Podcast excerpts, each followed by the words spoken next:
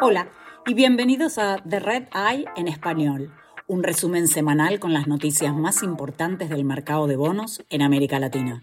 Soy Julieta Valente, hoy es 17 de julio del 2023. Esto es lo que necesitas saber para comenzar tu semana. La petrolera mexicana Pemex logró restaurar casi por completo la producción en el Golfo de México después de la explosión de un compresor de gas en una de sus plataformas hace 10 días. Pemex necesitaría hasta principios de agosto para reparar los daños. La producción de gas natural de la compañía cayó casi 11% debido a la explosión.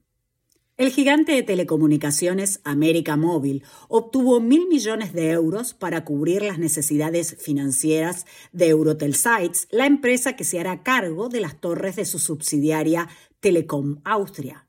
América Móvil recibió un préstamo sindicado de 500 millones de euros de un grupo de seis bancos y emitió un bono a cinco años al 5.2% que recaudó otros 500 millones de euros.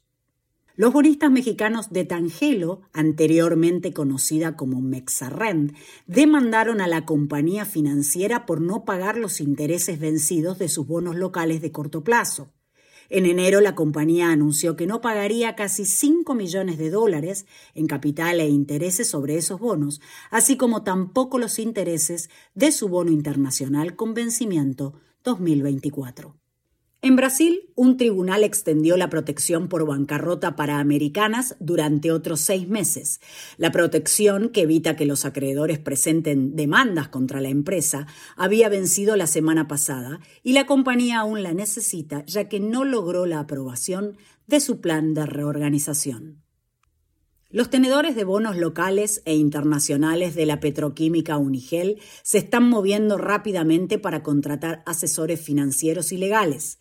Los fondos locales contrataron a Valuation, consultoría empresarial, como representante, mientras que los tenedores internacionales contrataron a Ed Muñoz Abogados como asesores legales en Brasil. Las conversaciones formales entre la compañía y sus acreedores podrían comenzar este mes. Los bonistas brasileños quieren que los accionistas controlantes hagan una inyección de capital antes de perdonar a la empresa por la violación de las condiciones de sus bonos.